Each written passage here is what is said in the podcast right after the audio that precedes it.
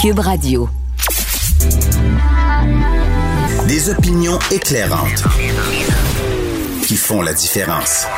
Cube Radio. En remplacement de Sophie Durocher. Vous écoutez Yasmine Abdel-Fadel. Alors, on voit les tensions euh, entre l'Ukraine, la Russie, les pays de l'OTAN, les pays de l'Occident, puis il y a personne qui se pose une question, c'est peut-on se permettre une guerre?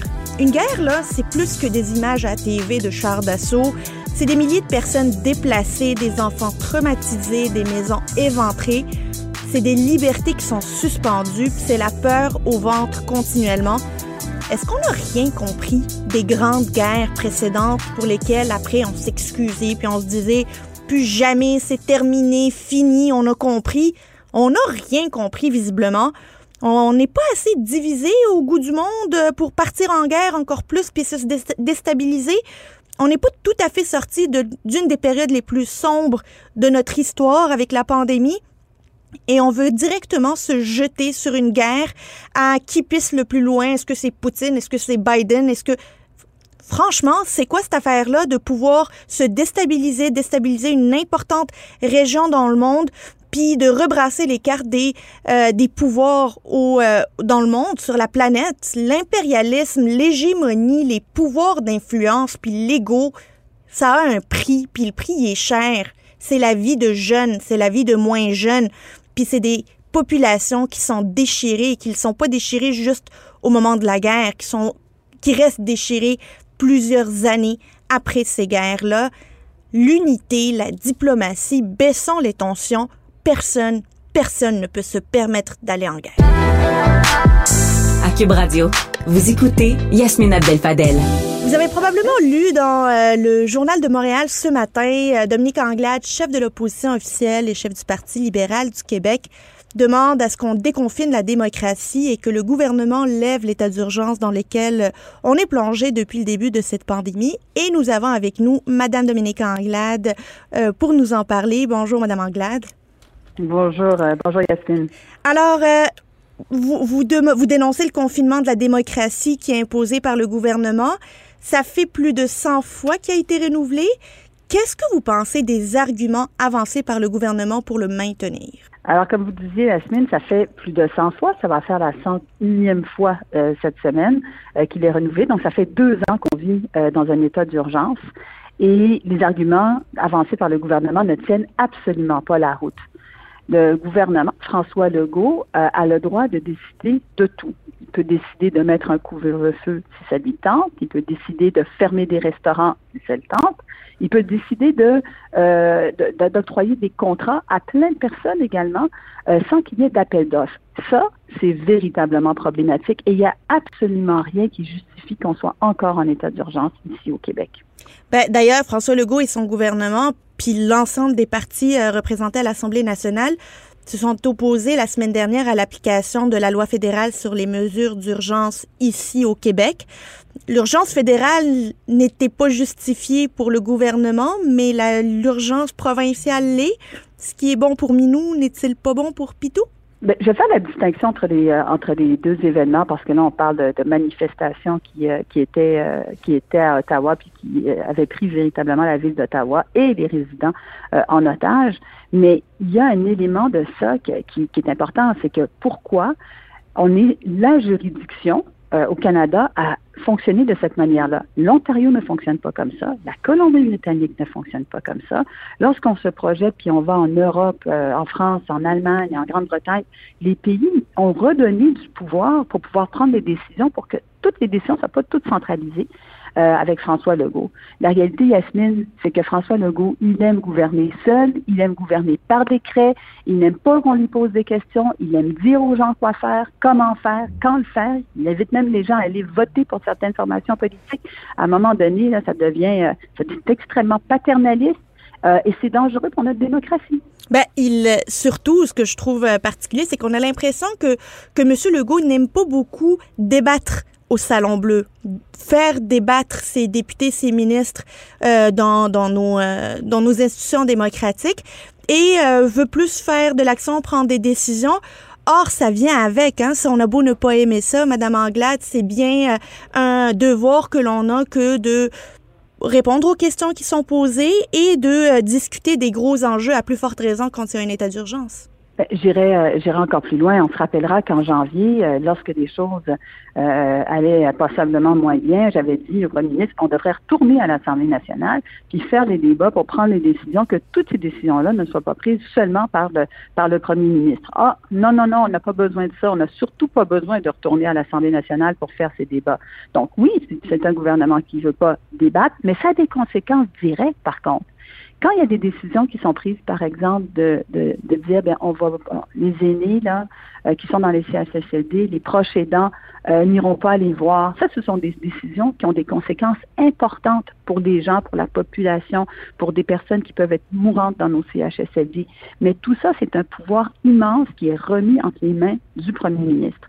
Et ça, ce n'est plus acceptable. C'est pour ça qu'on parle de, de, déconfiner la démocratie et il refuse de le faire pour des raisons qui ne tiennent absolument pas la route. C'est juste au Québec qu'on pense que c'est acceptable de gouverner de cette manière-là. Et c'est à cause du gouvernement caquiste. Marie-Victorin, euh, Madame Anglade, je peux pas ne pas vous en parler. Est-ce que vous êtes tannée encore une fois que le gouvernement tarde à déclencher cette partielle-là? On nous dit que euh, le premier ministre dit qu'il faudrait que les mesures soient levées pour pouvoir faire du porte-à-porte mais rien n'a empêché une bonne partie euh, du caucus et du Conseil des ministres à, à faire ce porte-à-porte-là puis à serrer des mains avec la candidate caquiste. Est-ce que vous pensez que le gouvernement devrait euh, la déclencher plutôt que tard? Absolument qu'elle devrait être déclenchée et je souligne l'aberration des propos du premier ministre hier quand il nous dit, ben écoutez, euh, les gens ont peut-être peur du porte-à-porte quand lui, il a envoyé son ministre de la Santé aller faire du porte-à-porte, euh, ainsi que plusieurs autres ministres aller, euh, aller le faire. Il est, il est sur le terrain, nous le sommes tout autant, mais nous, on demande la levée d'état d'urgence et on demande le déclenchement euh, des élections dans, dans Marie-Victorin. Alors, c'est encore une fois, il, il prend des décisions qui sont dans ce cas-ci purement partisanes et qui servent ses intérêts, mais pas des intérêts de la population. Et euh, j'imagine que vos équipes sont également sur le terrain, donc on peut dire de manière officieuse que la campagne est déjà commencée, que la bataille est déjà en train d'avoir lieu sur euh, à Marie-Victorin auprès des citoyens. On a été euh, la première formation politique à annoncer que c'était Émilie euh, Nollet qui allait se présenter pour nous. Euh, depuis ce temps, elle est sur le terrain, elle est à la rencontre des gens, à faire des propositions. Donc, c'est sûr que la campagne, elle est, elle est quelque part déjà, déjà entamée. Et c'est pour ça qu'on aimerait que ce soit officiel pour tout le monde, puis qu'on puisse, qu'on puisse faire cette campagne-là et la mener à bien. Ben, j'ai, on a, on a hâte de voir cette, cette bataille-là, mais on va parler déjà de ce qui se passe en automne. On a vu il y a quelques jours que François Legault, en fait, l'équipe de la CAC a demandé aux journalistes de s'inscrire dans l'autobus des médias en vue de la campagne électorale. Il y a eu quelques rumeurs pour dire que ça pourrait être déclenché plus tôt que tard. Euh, Est-ce que les, les arguments de M. Euh, Legault hier vous ont convaincu que les élections n'auront pas lieu avant l'automne? Ben non, ils m'ont pas ils m'ont pas convaincu. On souhaite on souhaite tous que euh, ça soit maintenu à une date fixe qui, euh, qui serait le 3 octobre. Mais euh, le premier ministre nous a déjà montré, hein, François Legault nous a déjà dit une chose et son contraire le lendemain. Ça s'est produit à plusieurs reprises. Alors nous, notre responsabilité, c'est d'être prêt au moment du déclenchement. alors, j'entends les messages qui disent qu'ils vont respecter la loi, mais la loi leur permet de déclencher plus tôt.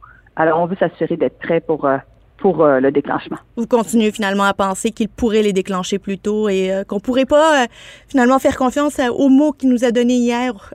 C'est une, c'est, une probabilité, c'est une possibilité qu'on peut pas exclure, absolument. Et vous avez, vous avez lancé récemment un appel aux candidatures. Est-ce que si le gouvernement, de manière exceptionnelle, déclenche les élections plutôt que tard, auriez-vous les 125 candidats dont vous aurez besoin? Oui, alors l'objectif c'est vraiment d'avoir les 125 candidats. Donc oui, nous aurons les 125 euh, les 125 candidats. On souhaite faire le plus d'investitures ouvertes possible. Euh, c'est sûr, ça nous permettrait d'en faire d'en faire moins à ce moment-là, parce que notre objectif c'est euh, d'arriver euh, à l'automne avec ces mais on aura absolument 125 candidats. Mais c'est, on a hâte de voir si le gouvernement va respecter la loi sur les élections fixes. Madame Anglade, merci beaucoup d'avoir été parmi nous aujourd'hui. Merci de m'avoir reçu, Yasmine. Sophie Durocher est en vacances. À l'animation, Yasmine Abdel-Fadel. TVA a donc annoncé cette semaine que Guylaine Tremblay va tenir le rôle titre de la série Anna et Renaud qui est inspirée du roman de Francine Ruel. C'est d'ailleurs inspiré de la situation du fils de Madame Ruel qui a vécu en situation d'itinérance. Et on a avec nous euh, Madame Francine Ruel. Bonjour Madame Ruel. Bonjour, comment allez-vous? Ça va bien. Donc, quelle belle nouvelle de savoir que Guylaine Tremblay va pouvoir tenir le au titre. Oui, nous, ça fait longtemps qu'on le sait, par exemple. Ben oui. on pouvait pas en parler. Non, non, c'est vraiment une... Bon, on pouvait pas tomber euh, mieux que ça, que se retrouver avec euh, une actrice de, grande de grande sensibilité, de grand talent. Jusqu'à date, euh, toute la préparation de ce, ce, projet sent très, très, très, très bon. J'ai eu euh, le privilège de lire euh, les textes à mesure et moi, j'ai envie de parler de François Archambault qui est mais de tellement de grands talents. il a travaillé beaucoup au théâtre, beaucoup, et ça paraît dans son écriture euh, télévisuel, il va chercher toute la sensibilité, mais, la façon dramatique aussi de raconter cette histoire qui est pas simple au départ dans le roman, parce qu'on fait des allers-retours euh, dans le passé, dans le présent. Ben, c'est un dramaturge qui est important dans notre paysage culturel euh, québécois et je pense qu'il va avoir la sensibilité et le doigté pour transposer tous les éléments émotifs de votre roman à, à la télévision. Mais ça vous fait quoi, vous, puisque c'est une question qui dépasse la fiction. C'est une histoire qui est intime, qui est personnelle. De quelle manière vous le voyez, euh, votre histoire, l'histoire de votre fils transposée de la fiction à la télé? Ben, D'abord, si ça ne m'avait pas plu, j'aurais pas écrit le roman. Et j'ai dit bien roman parce que j'ai pas écrit euh, euh, du tout un récit. J'en ai fait un roman, un personnage d'une femme qui. Oui, c'est important de rappeler que c'est pas une biographie. Non, ce n'est pas une biographie. Ça, c'est clair. Euh, euh, donc, euh, au départ, c'était, il y avait un personnage qui est, qui est près de moi et en même temps loin, et la même chose avec le fils Arnaud. Donc, euh, ce qui fait que, dans un premier temps, il y avait ça. Quand il était question que les droits s'en aillent en, en adaptation à la télévision, c'était clair que je voulais pas l'écrire moi et qu'il fallait trouver un, un, un, extraordinaire scénariste qui, qui, qui s'attaque à cette œuvre et qui puisse en faire quelque chose de, de vraiment formidable. Moi, je l'ai, moi, je l'ai vécu, je le vis encore, et j'ai écrit le, roman. Donc, je me voyais pas refaire une fois de plus. Je voyais pas où je pouvais amener cette histoire plus loin. Ce que François Archambault a fait, je le dirai jamais assez, de façon exceptionnelle. Alors, euh, c'était ça l'idée de départ. Euh, bon, bien sûr que j'étais présente, pas dans l'écriture, mais j'étais présente pour euh, tenir un petit peu la main à François au, début, pour lui raconter tout ce qui n'est pas dans le roman d'ailleurs. Et je dois avouer, mon fils a participé aussi ah, ben, à ce travail-là. Oui. Ben ça, je veux en si vous avez parlé du projet à votre fils, comment il a pris ça et comment il a contribué au succès de ce projet? Ben, ça, faudrait lui demander à lui plus, mais euh, il a contribué en donnant sa version à lui et en racontant ses sept ans dans la rue. C'est-à-dire comment ça fonctionne, avec qui, pourquoi. Alors, toutes ces histoires ont, qui sont pas dans le roman nécessairement ont été euh, pris par la main et mis dans... euh, François, c'est a écouté beaucoup, beaucoup ce que moi j'avais à raconter, ce que j'ai pas mis dans le roman d'ailleurs. Il y a toute la partie d'un procès, euh, d'un accident que j'ai effleuré dans le roman, mais qui était important qu'à l'écran on puisse euh, on puisse le développer. Et mon fils a fait la même chose en parlant de sa version à lui. Alors, on a les deux voix. On a, c'est pas pour rien que ça s'appelle Anna et Arnaud. On a deux voix. Et elles sont toutes les deux vraiment importantes. Alors, c'est finalement deux perspectives d'une même histoire qui sont confrontées et euh, qui nous permettent de vivre l'histoire avec euh, à travers les yeux de, euh, de deux perspectives complètement différentes, mais qui se complètent pour avoir une vue d'ensemble. Qui se rejoignent parfois, mais qui sont assez parce que les deux ne vivent pas le drame de la même façon, c'est-à-dire un le subit, puis l'autre euh, de la même façon le subit, mais a de la peine et, tout croche cette mère qui veut à tout prix sauver son fils et qui sait pas où se garrocher pour aller le sortir de sa torpeur, de ce, ce brouillard de drogue dans lequel il est, embarqué parce qu'il est pas bien, parce qu'il n'y arrive pas, quoi. Comme beaucoup, comme euh, comme comme beaucoup de personnes euh, et dans le dans le, le voyons le le résumé, là, on en parle. Euh, on parle aussi d'un documentaire ben qui va suivre cette série-là, les huit épisodes, et on va parler non pas juste d'itinérance, mais on va parler de toutes ces familles qui ont des, on dit enfants, même s'il y en a plusieurs qui sont des, des, adultes, qui, qui, vivent des moments difficiles à cause de, de dépendance, quelle qu'elle soit, que ce soit au jeu, à la drogue, à l'alcool et tout, et les parents ne savent plus comment s'en sortir. Alors, on fait un documentaire parallèlement à ça. Et qu'est-ce qui vous a poussé à faire ce documentaire-là? Qu'est-ce que vous vouliez aller chercher? Qu'est-ce, quelle est la sensibilisation qui était importante de faire à travers ce documentaire? Mais je pense que de, de réaliser que, mais comme moi j'ai réalisé quand le roman est paru, que je n'étais pas seule au monde, qu'il y avait des centaines et des centaines et des centaines de parents qui vivaient la même chose. Moi, quand j'ai écrit ce roman-là, j'ai jamais pensé que j'ouvrirais la boîte de Pandore, et c'est ce qui est arrivé. C'est fou les témoignages que j'ai eus de gens en me disant, moi aussi, ma fille, mon fils, ma soeur, mon frère, mon cousin, mon ami, c'est fou, c'est énorme. Et on parle un peu de santé mentale, jamais assez, et de comprendre tous ces parents qui sont là-dedans, parce qu'il y a un lien qui est très important. Ce sont nos enfants et on ne veut pas les laisser tomber, mais en même temps, on ne peut pas les sauver malgré eux elle, est là la, la difficulté. Le pas à franchir, c'est de dire on reste là, on les aime, mais on, ne, on collabore comme on peut, mais il y a toute cette douleur qui est présente et je pense qu'il faut qu'on en parle parce que les gens ne savent plus comment s'en sortir avec ça. Mais je me rappelle de, suite à la sortie de votre roman, votre passage à Tout le monde en parle, et euh, vous parliez de, ce, de, de, cette relation avec votre fils. Euh, et tout ce que vous avez essayé de faire pour pouvoir renouer avec lui. Et je peux vous dire que personnellement, ça m'a beaucoup touché de voir euh, une mère vouloir aider euh, son fils, vouloir euh, être présente pour lui, mais en même temps se dire, c'est pas juste ma, ma bataille. Non. Voilà. Ça, nous, ça prend, aux parents, je crois que ça prend, ça nous prend tous un certain temps parce que c'est pas comme une maladie physique. Quand un enfant est malade physiquement, on a un diagnostic, il y a un nom d'apposer là-dessus.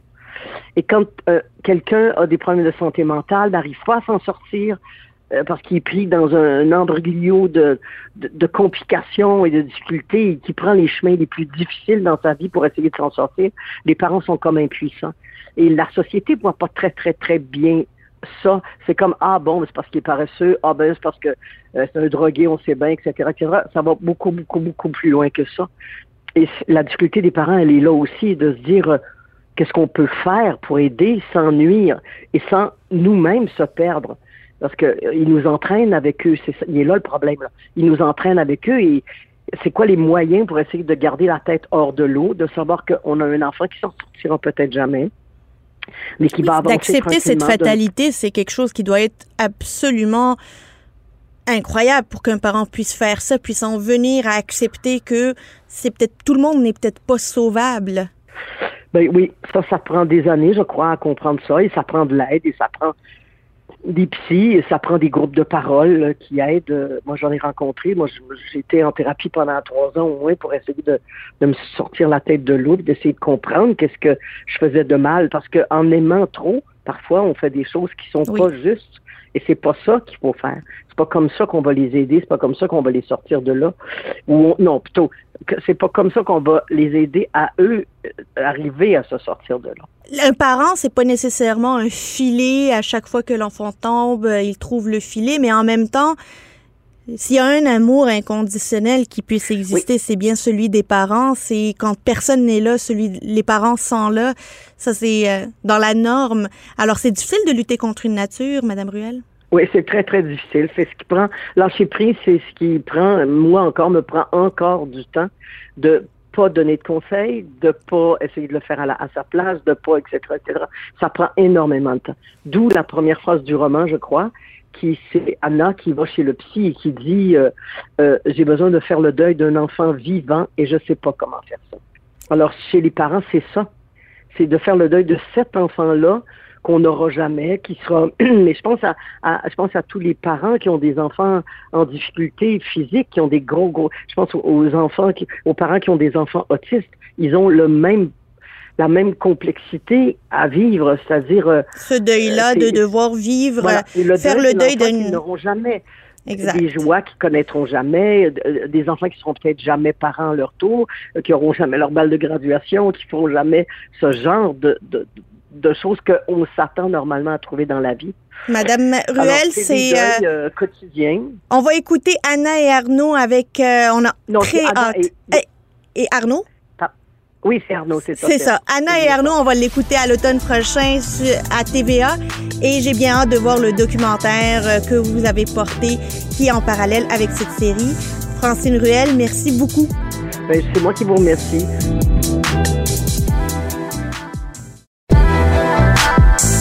Cube Radio. Vous écoutez Yasmine Abdel-Fadel. Cube Radio. Les rencontres de l'heure. Chaque heure, une nouvelle rencontre. Nouvelle rencontre. Les rencontres de l'heure. À la fin de chaque rencontre, soyez assurés que le vainqueur, ce sera vous. Cube Radio. Une radio pas comme les autres. Bonjour Marie-Claude. Bonjour Yasmine.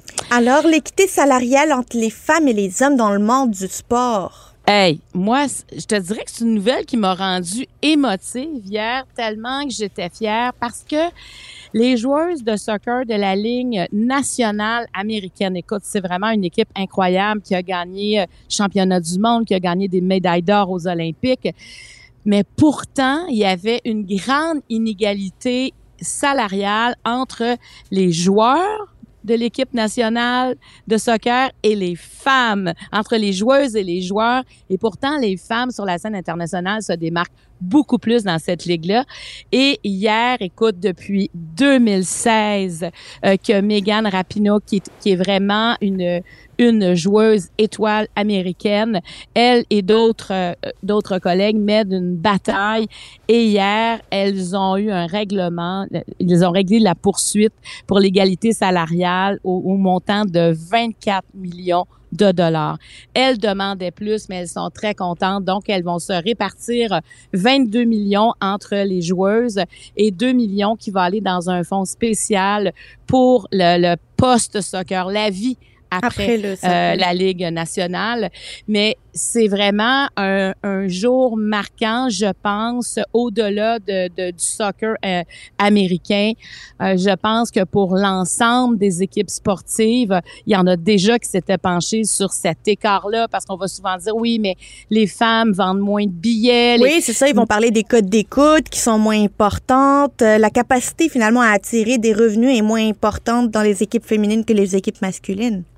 Ben c'est c'est ce qu'on dit, c'est ce que mais en même temps euh, comme par exemple quand on parle de cette ligue là, elle était euh, fortement suivie, ils remplissaient euh, leur euh, leur stade et je pense que peu importe honnêtement Yasmine, il doit y avoir une équité. Ah oui. Et moi, je me dis toujours, plus qu'on voit de femmes, tu sais, aux derniers Olympiques, quand l'équipe canadienne de soccer a joué, on était tous devant nos télés, on était tous derrière le, dernier euh, le dernier lancé qu'il y a eu, tu sais, on était là. Et je pense que c'est c'est de j'aimerais voir les dernières statistiques parce que j'ai l'impression que c'est de moins en moins vrai, que les femmes performent, on voit davantage les femmes, elles sont aussi soutenues maintenant par des commanditaires importants, ce qui n'a pas toujours été le cas, ça a toujours été plus difficile à, ce niveau-là. Mais le problème Marie-Claude, c'est qu'on voit une, une, une grosse différence, une grosse disparité. C'est que c'est pas juste une petite disparité, est énorme, des salaires indécents pour les joueurs masculins. Puis les femmes, peu importe leur niveau de professionnalisme, on les traite un peu comme si c'était juste encore une passion du dimanche, leur sport. Comme si c'était amateur. Hein? Euh, oui, c'est ça. Il y, a, la Ligue nationale, ah, puis il y, a, des amatrices en bas. Puis, tu sais, dans celle-là, hier, bon, c'était une victoire incroyable, mais mais il y a depuis 2016 là, que Megan Rapinoe est, euh, sur ce cas-là, entre autres. Et il y a quelques années, en 2019, ils ont gagné une première petite victoire qui était celle de voyager dans des charters, dans, dans les mêmes types d'avions que les joueurs de soccer, euh, dans le même type d'hôtel, oh avec le... Tu comprends? On part de loin, là c'est ça, là, elles ont gagné des, elles ont eu des petites victoires en cours de route. Et là, tu vois, la prochaine bataille qu'elles mènent, elles sont déjà sur ce dossier-là, c'est quand elles vont aux Coupes du Monde d'avoir les mêmes euh, les mêmes conditions financières aussi, parce qu'il y a des allocations allouées quand tu vas aux Coupes du Monde et pourtant, elles ont gagné quatre Coupes du Monde, euh, cette équipe-là. Donc, je pense, tu sais, c'est toujours un, ces grandes batailles-là. C'est même l'année passée, elles ont été plaidées devant le Sénat américain. Elles ont rencontré Joe Biden. Tu sais, je veux dire, c'est, c'est vraiment de longue haleine, mais mais ça trace le chemin, ça ouvre le chemin et ça nous ouvre aussi les yeux. Qui peut dire, ben voyons, c'était bien équitable, là, c'est où le problème? Personne. Non, personne. peut dire ça présentement. Ça va forcer aussi les propriétaires des différentes concessions de les mettre aussi de l'avant puis de, de, de, faire leur promotion de manière à attirer des revenus avec les, euh, les joueuses des différents sports parce que la vérité, c'est que toute la gomme n'est pas mise pour mettre de l'avant les équipes féminines des différents sports par rapport si on les compare à ce qui se font euh, par exemple à la LNH ou euh, au, football ou au soccer, ça n'a rien à voir là. Mais c'est parce que c'est des hommes et des femmes. Ça, c'est un jeu qui peut être différent, mais ça veut pas dire que ce jeu-là n'est pas bon et n'en vaut pas la peine. Donc, il y a, y, a, y a, une chose, il y a quelque chose par rapport à nos perceptions aussi. Euh, je pense qu'il faut changer. Moi, quand j'écoute, je regarde une équipe féminine de hockey, je regarde pas une équipe masculine. Je j'essaie pas de revoir des, des hommes à travers des femmes. Je regarde ce qu'elles font. Je suis capable d'apprécier un jeu autant que si je regarde les hommes. Est-ce que la vitesse de la rondelle arrive au, à la, au même endroit avec la, c'est-à-dire avec la même vitesse? Peut-être pas. Mais est-ce que c'est si important? Tu sais, je veux dire. Ah ben non. C'est-à-dire que tu, tu, vois ce que je veux dire? On a des on a quand même dans nos têtes des fois euh, des blocages où il devrait pas y en avoir puis en même temps je trouve qu'il y en a de moins en moins parce que même quand je lisais les journaux, tu sais, puis les, les, la télé pour les derniers Olympiques, il y a eu, même si moi je les ai moins regardés, il reste que je trouve qu'on a, on a offert une grande couverture autant aux femmes oui. qu'aux hommes. Parce que les Olympiques, c'est l'avantage de ça. C'est pour ça que moi j'étais si, j'étais si choquée que ce soit en Chine qu'on les regarde moins. Parce que c'est de voir toujours l'équivalent masculin-féminin, c'est traité de la même façon et on découvre comme ça des équipes féminines, des joueuses, et, et c'est important. Et des joueuses de extraordinaires ça. qui représentent des exemples pour plein de jeunes filles qui veulent se donner dans leur sport, qui veulent percer dans un sport de manière professionnelle. Honnêtement, c'est une fierté nationale, ces joueuses, notamment les, je pense à l'équipe de hockey qui a gagné la médaille d'or et qui, à chaque, à chaque quatre ans, nous tiennent en haleine puis Oui. euh, nous suscitent un, euh, des émotions en nous. Ben, ça a un prix, ça a une valeur. C'est une valeur qui est pas moindre que celle quand le Canadien euh, gagne également. Tu sais, quand le Canadien perd pendant euh, je sais pas combien de temps d'affilée, là, on se dit pas ah ben les les femmes là, euh, on, on va on va changer pour garder les femmes. Peut-être qu'elles, elles vont gagner, mais peut-être on devrait le faire, Marie-Claude. Ben, écoute, ça, évolue toujours. Tu sais, même dans les équipes nationales, on voit qu'il y a plus de femmes dans les directions. La, hier, ce qui a été gagné, c'est que ça met, ça met fin, dans ce cas-là, une discrimination basée sur le sexe. Tu sais, c'est ça le domaine du sport encore et ça se, ça se propage en plein de domaines. Et je pense qu'il y a plusieurs équipes qui devront ouvrir leurs livres. Tu sais, puis là, ici, on parle d'une équipe nationale. Ah oui. Une équipe nationale, donc, qui tolérait un écart aussi criant à plusieurs niveaux. Et, euh, et je pense qu'il y en a plusieurs qui devront ouvrir leur livre et se justifier. Et ça fera probablement jurisprudence qu'une bataille de cinq ans, qui est pas encore terminée, mais quand même hier, c'était une journée importante, qu'une bataille de cinq ans donne ce résultat-là. Je pense que ces femmes-là ont mis des mots ont donné des arguments et, et, la réponse aussi est un argument pour continuer euh, cette euh, cette bataille là puis il faut la faire il faut la faire puis il faut la faire pour les les femmes qui nous suivent et pas juste pour les femmes pour avoir une société équitable. Absolument. On, on, parle beaucoup de ça. Moi, j'aime pas beaucoup la bataille homme-femme. Non. Même si je suis féministe parce que je suis une femme, je me dis, je suis forcément féministe et, et je, je ne veux pas accepter euh, par rapport à mon sexe, d'être moins payé, d'être moins reconnu. Je trouve que ça ne s'explique pas logiquement. Pas en 2022. Mais, absolument, mais de travailler ensemble, d'être conscient qu'il y a un écart et que cet écart-là est injustifiable. Alors, euh, écoute, je trouve que moi, hier, là, j'ai vraiment, ça fait quand même, je, je, je, suivais ça de loin, cette, cette bataille-là. Je me souviens quand, euh, quand Meghan est allée euh, devant euh, Joe Biden, puis lui-même, il avait l'air à dire, oh, ok, c'est, on est, on a, on a une équité aussi grande, et de me dire, ok, mais c'est dans plusieurs milieux, mais il faut se concerter, faut avoir les arguments, faut arriver avec quelque chose de très rationnel, un comparatif réel, une analyse qui a été faite. Et à ce moment-là, écoute, quand on a ces arguments-là, forcément, nous sommes entendus. Marie-Claude, on va bientôt aller au cinéma pour voir l'adaptation du, du euh, fabuleux roman de Kim Thuy, Rue. Ah, moi, bon, faut que je te dise, Yasmine, que bon, Kim Thuy, c'est vraiment une femme que j'aime. C'est, euh, elle est arrivée avec sa culture vietnamienne qui est euh, qui est un mix avec la culture québécoise. Euh, c'est, elle fait partie de ces boat people qui sont arrivés au Québec dans les années 70.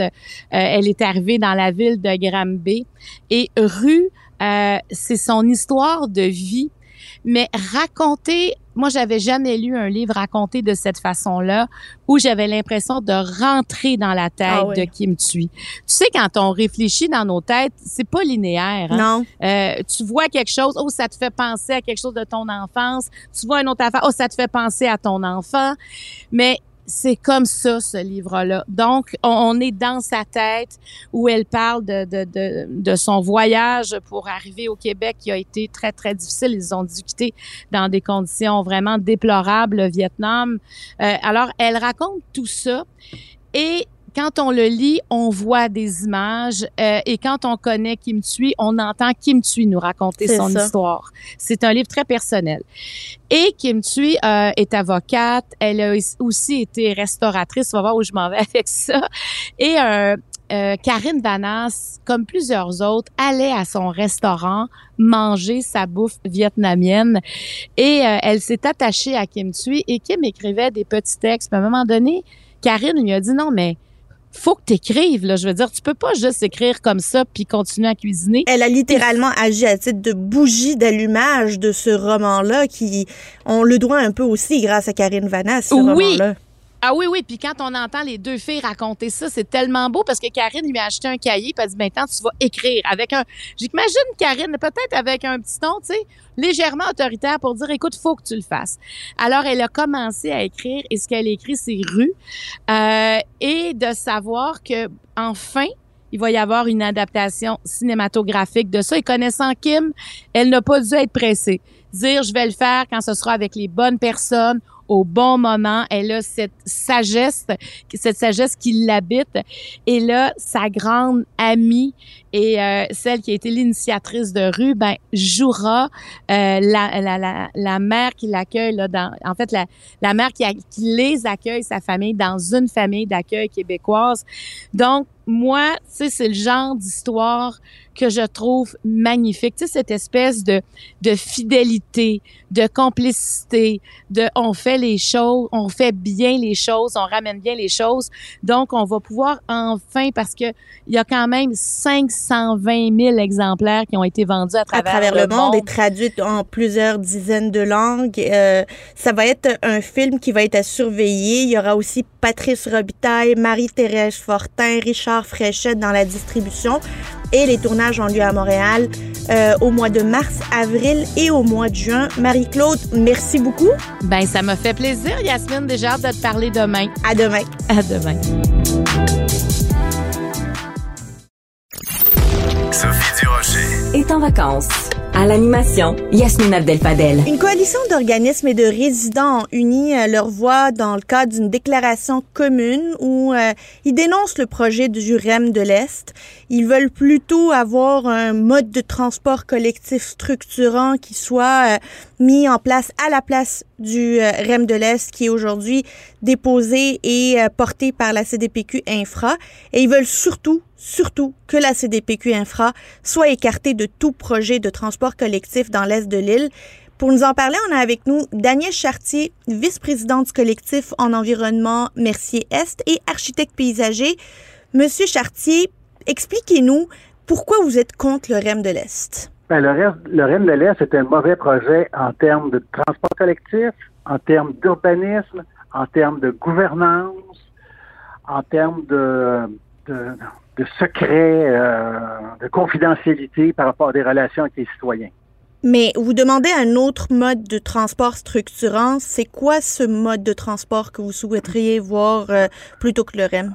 Ce que nous souhaitons, c'est que, le, que des, experts indépendants, pas des gens, des vendeurs de technologie du REM, soient en charge des analyses puis arrivent à des conclusions poussées fortement. On veut que ce soit des experts indépendants l'ARTM, par exemple, qui, analyse les différentes solutions de transport collectif structurant, métro, tramway, tram-train, tram-bus, SRB, euh, navette, que, tout ça soit étudié, mais de manière indépendante pour que les, besoins des citoyens, les besoins réels des citoyens, soient, euh, qu'on réponde à ces besoins-là. Actuellement, 55% des besoins des déplacements dans l'Est sont à l'intérieur de l'Est. Ça, c'est avant la pandémie ça doit être plus maintenant. Et il y avait seulement 12% en direction du centre-ville ou 13% euh, actualisés, mais depuis la pandémie, ces, chiffres-là ont, se sont ont fondu.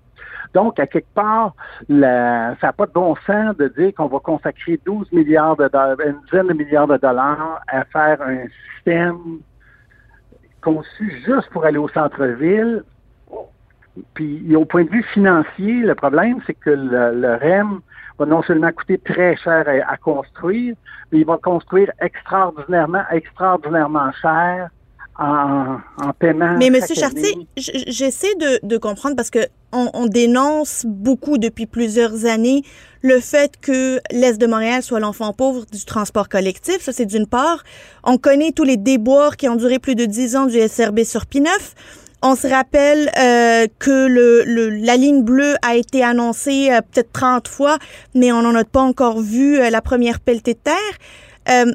vous considérez que c'est trop d'argent pour l'Est de Montréal alors que c'est des communautés les plus marginalisées, les plus pauvres qui ont besoin de cette, de cette vitalité économique et des échanges? On, veut l'argent.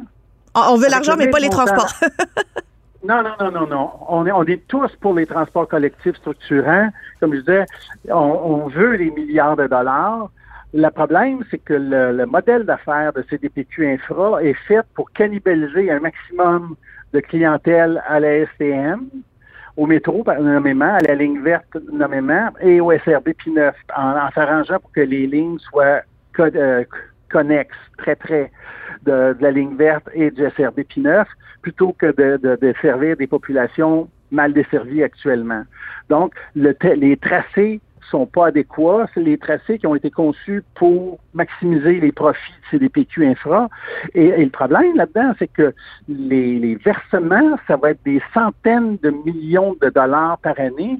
Euh, les calculs pour le Rennes de l'Ouest, c'est pas loin du... En tout cas, c'est entre 250 millions et un milliard par année pour 99 ans, renouvelable un autre 99 ans. Ça veut dire qu'on va payer nos, enfants, petits, petits, petits, petits enfants vont payer des fortunes pour, pour ce REM-là, alors que ce qu'il faut, c'est qu'on étudie logiquement, avec des experts indépendants, les différentes solutions. On peut-tu prolonger une ligne de, métro, par exemple, la ligne bleue, on l'a fait. Est-ce qu'il faut prolonger un peu la ligne verte? Je ne sais pas. Est-ce qu'il faut euh, faire un tramway tel que la CAC l'avait promis? La, la CAC avait promis solennellement, on va faire un tramway euh, sur Notre-Dame, euh, voie ferrée. Tout ça, ça s'est envolé pour dire on met le REM. Ben, on peut-tu faire une analyse coût-bénéfice? Mais les analyses, M. Chartier, il y en a eu. Est-ce que vous êtes prêt à attendre 15, 20, 25 ans avant d'avoir un autre projet sur la table? Parce que c'est à peu près ça que ça prend pour avoir des projets sur la table au Québec. Ben oui, pourquoi il faudrait attendre 15, 20, 25 ans? Jean Charest puis au pouvoir, là, on va pouvoir faire quelque chose.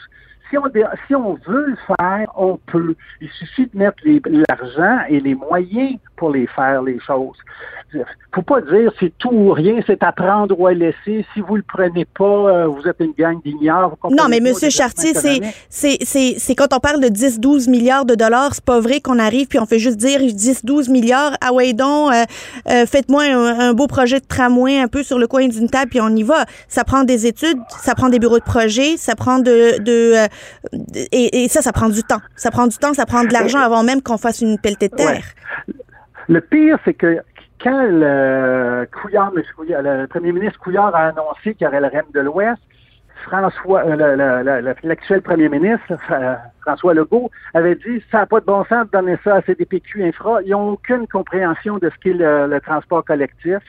Et voilà, soudainement, ils sont devenus les experts des experts. Donnons-nous les moyens. Quand, Jean Drapeau a fait les choses dans, les années 60, ça n'a pas pris une éternité. Quand on veut au Québec, on peut. Il faut juste se donner les moyens, même si c'est pas 10 milliards. On parlait d'un milliard pour un tramway. Un, milliard, un milliard, point huit, selon les estimations, selon les, euh, les, solutions. On est loin du 10 milliards. Là. Si on met euh, un ou deux milliards sur un tramway, puis euh, une autre partie sur une autre ligne, à quelque part, on peut arriver dans les montants acceptables, mais donnons-nous le temps et les moyens de faire les choses correctement. En dire pour conclure, M. Chartier, j'ai une petite question. J'ai une petite question bien claire pour vous. Est-ce que c'est le REM qui vous dérange ou est-ce que c'est le, fait que ça soit porté par la CDPQ Infra qui vous dérange?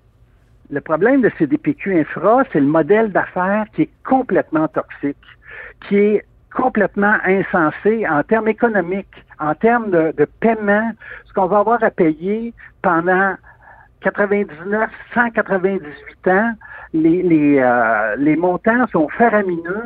C'est, c'est, on, on s'arrange pour se, en réalité, ce qu'on fait, là, c'est on se paye quelque chose à crédit, puis on va le payer hyper cher. C'est le propre des infrastructures. Toutes les infrastructures, qu'elles soient ferroviaires.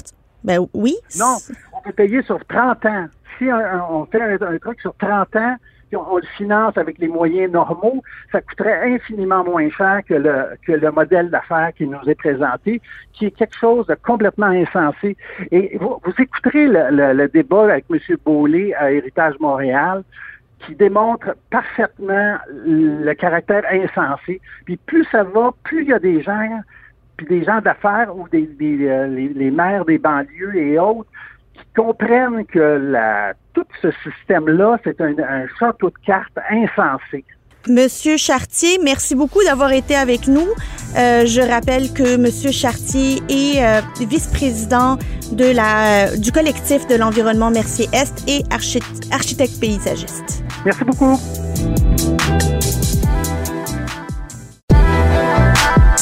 À Cube Radio, vous écoutez Yasmine Abdel-Fadel les hydrocarbures menacent de poursuivre l'État québécois si une entente n'intervient pas afin de statuer sur les compensations aux entreprises euh, suite à la décision du gouvernement de mettre fin à toute exploitation exploration pétrolière au Québec. Pour nous en parler, on a avec nous Pierre-Olivier Pinault, euh, professeur titulaire au département de sciences de la décision et, titulaire de la chaire de gestion du secteur de l'énergie à HEC Montréal. Monsieur Pinault, comment ça va? Très bien, merci et vous? Ça va très bien, merci. Donc, euh, on a d'un côté les oppositions euh, politiques euh, à l'Assemblée nationale qui trouvent que 100 millions de dollars qui sont mis sur la table de la part du gouvernement, c'est beaucoup trop généreux puis que ça devrait plutôt tendre vers zéro, alors que les, les pétrolières trouvent que c'est complètement risible et eux, ils évaluent à peu près à 500 millions ce que ça devrait être. Qui a raison? Écoutez, c'est très difficile de savoir euh, qui a raison parce que on ne sait pas vraiment quelle est la valeur de l'éventuelle exploitation qui aurait pu avoir lieu. Euh, le gouvernement s'est engagé dans une pente très glissante avec ce projet de loi pour interdire l'exploration pétrolière. Euh, personnellement, je ne comprends pas pourquoi ils ont été dans cette direction-là, puisqu'on n'a jamais produit de pétrole et de gaz au Québec et que le contexte actuel ne laissait pas présager qu'on était sur le point de devenir euh, une nouvelle Arabie saoudite ou un nouvel Alberta là, pour la production de pétrole. Donc c'est un geste symbolique euh, que le gouvernement provincial a fait et qui l'amène à devoir négocier des choses qui évidemment sont très difficiles à négocier puisqu'on parle de profits potentiels futurs hautement hypothétiques. De potentielles occasions manquées d'affaires pour différentes pétrolières qui veulent qui veulent quantifier euh, ce que ces occasions potentiellement manquées euh, pourraient valoir, auraient pu valoir. Absolument, absolument. Donc c'est pas facile de le, de le déterminer. C'est certain que l'industrie va demander beaucoup d'argent parce que si l'industrie euh, de l'exploration pétrolière au Québec euh, s'est engagé dans une exploration, c'est parce qu'il pensait qu'il y avait un potentiel. euh, et qui évidemment ils étaient intéressés par l'idée de faire du profit en exploitant ce potentiel. L'État québécois leur a vendu des permis d'exploration. Donc à partir du moment où on vend un permis d'exploration, c'est évident qu'on s'entend à ce que des compagnies explorent, éventuellement trouvent pour éventuellement produire. Donc, c'est tout à fait légitime de la part de ces compagnies pétrolières de dire, mais si vous nous avez vendu un permis d'exploration et que vous nous l'interdisez maintenant, il faut que vous nous dédommagiez. On parle de 182 euh, permis pétroliers et gaziers qui pourraient être évoqués et 62 puits à réhabiliter si la loi est adoptée. C'est pas rien. Non, c'est pas rien, mais ceci dit, ça reste euh, assez euh, mineur parce que pour chaque chaque permis d'exploration, il peut y avoir plusieurs puits potentiellement de, de, percées, des puits exploratoires. L'industrie, évidemment, elle l'a fait. Euh, mais ça fait des années que, on, a des, que le gouvernement vend des permis d'exploration. Euh, alors, c'est tout à fait légitime que si elle permet à des entreprises que celles-ci explorent, percent, si on n'avait pas voulu qu'elles explorent, il aurait fallu dès le début cesser de leur donner ou vendre des permis d'exploration. Donc on, est vraiment dans le dans le paradoxe global de notre attitude face au euh, face à la lutte contre les changements climatiques parce que d'un côté, on veut faire bonne figure et on veut dire qu'on agit contre les changements climatiques, mais d'un autre côté, euh, on continue de consommer, on continue d'importer du pétrole, on continue, on sait qu'on a du pétrole au Québec, on a laissé des compagnies euh, explorer, et là, donc, on voudrait à la fois dire euh, non, il faut pas explorer, euh, mais on veut pas vous compenser ou vous compenser peu. Est-ce qu'il aurait été plus sage, M. Pinault, que le gouvernement dise on va faire un moratoire sur l'octroi de nouveaux permis d'exploration, garder ceux qui sont déjà, qui ont déjà été accordés en œuvre, mais euh, y aller par euh, un peu par attrition. Donc, on ne remplacera pas les permis qui finissent, qui arrivent à échéance, plutôt que de devoir compenser puis négocier sur la valeur de ces permis-là. Ah oui, je pense que ça aurait été une attitude hautement plus euh, intéressante et, prometteuse et surtout qui n'aurait pas amené toutes les discussions qu'on a actuellement. Mais ça aurait été d'autant plus euh, intelligent de faire ça qu'il n'y a jamais eu à ce jour d'exploitation pétrolière au Québec. Il y a des compagnies euh, comme Junex, comme euh, Petrolia, qui étaient vraiment proches de produire, mais elles, ont fait face à tellement d'opposition qu'en bout de ligne, elles n'ont pas obtenu tous les permis pour produire, mais elles avaient des gisements qui étaient euh, sur le point d'être d'être commercialement viables donc, donc il n'y avait pas de danger imminent là qu'on commence à produire du pétrole au Québec. Si on avait simplement laissé les permis d'exploration euh, euh, euh, continuer à vivre, on aurait peut-être eu à un ou deux endroits une petite exploitation pétrolière complètement marginale qui n'aurait en rien changé l'équilibre mondial de la production et encore moins la consommation québécoise on se serait évité tout le paquet de problèmes qu'on a aujourd'hui, mais le gouvernement a choisi une voie euh, euh, symbolique pour pouvoir faire la une des journaux et, ça fonctionne. Ça, a fait la une des journaux lorsqu'ils ont fait l'annonce et ça continue de la faire maintenant avec un débat euh, assez stérile sur le montant des compensations. Et imaginons si le 100 millions de dollars que le gouvernement met sur la table aujourd'hui pour acheter des permis qui ont déjà été accordés avait été utilisé pour réellement électrifier les transports, réellement diminuer l'empreinte de, de, de, carbone de, euh, de nos agissements, de nos transports routiers et autres. Et réellement, pour l'écologie et l'environnement, ça aurait été peut-être moins sexy politiquement, mais beaucoup plus efficace d'un point de vue environnemental. Tout à fait, tout à fait. Euh, ceci dit, je fais partie de ceux qui croient que c'est pas plus d'argent pour la transition qu'il faut qu'il faut mettre, mais c'est il faut surtout dépenser moins d'argent pour le problème. Au Québec, on dépense énormément d'argent pour acheter des nouveaux véhicules, euh, entretenir un réseau routier qui encourage euh, l'utilisation de véhicules privés, et euh, c'est une source de dépenses euh, extrêmement élevée autant pour les ménages que pour les gouvernements. Donc la, vraie approche euh, environnementale, c'est de dépenser moins pour le problème, d'acheter des plus petits véhicules plutôt que de vouloir à tout prix électrifier chose qui va arriver, euh, on en est certain, mais il faut d'abord réduire notre consommation de produits pétroliers par des plus petits véhicules et une, approche au transport un peu plus raisonnée. Monsieur Pinault, j'aimerais vous entendre euh, pour conclure sur l'impact réputationnel du Québec à titre de terres d'investissement. Quand on voit qu'un gouvernement peut décider du jour au lendemain de mettre fin à tous ces permis qui ont été octroyés dans les règles de l'art et de les racheter parce qu'il y a une volonté politique et la compensation ne suit pas la juste valeur des permis et des, et des exploitations potentielles. Qu'est-ce que ça donne comme réputation au Québec comme terre d'investissement, pas juste pour dans le secteur de l'énergie, mais tout secteur confondu? Mais c'est évidemment pas une bonne chose, donc c'est pour ça que je crois que c'est important de compenser euh, les compagnies qui perdent le, droit qu'elles ont acquis. Euh, c'est pas une, c'est certainement pas une bonne chose. Ceci dit, il faut relativiser parce que euh, ce genre d'interdiction sur les hydrocarbures est malgré tout, et je crois un peu malheureusement dans l'air du temps, malheureusement parce que je crois que c'est une mauvaise stratégie pour lutter contre les changements climatiques, mais ce, n'est pas le premier gouvernement qui annonce ce genre de choses. Donc je crois que ça a des impacts limités. Euh, d'autant plus que l'industrie va toujours dire qu'elle ne reçoit pas assez, mais ça c'est une stratégie de négociation. Elle va crier qu'elle est la pire victime et que c'est une grande injustice, mais ultimement il va y avoir une entente négociée qui va euh, être réalisée et l'industrie trouvera son compte, le gouvernement euh, pourra clore le dossier et globalement je ne pense pas que ça porte un préjudice irrémédiable au Québec, même si c'est évidemment un faux pas que le gouvernement a réalisé quant à moi. Pierre-Olivier Pinault, merci beaucoup d'avoir été avec nous. Euh, Monsieur Pinault est professeur titulaire et titulaire de la chaire de gestion du secteur de l'énergie à HEC Montréal. Merci beaucoup. C'était donc tout pour aujourd'hui. Merci d'avoir été avec nous. On se retrouve demain. Cube Radio.